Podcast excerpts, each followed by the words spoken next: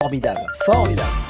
Le concert était formidable. Tous les observateurs, tous les spécialistes hein, qui étaient le disent et le public était enthousiaste. C'est un show euh, bluffant. Vous avez gagné vos places pour y aller grâce à France Bleu Paris. Vous gagnerez d'autres invitations car on vous gâte ici. On va euh, pour le moment partager ensemble des bons plans et surtout les endroits où vous allez pouvoir chiner en ce samedi. On ouvre l'agenda des brocantes avec dans Paris un vide-grenier au Halles, place René Cassin, dans le 14e avenue du Maine, dans le 16e à la porte de euh, Saint-Cloud, au bout de l'avenue de Versailles.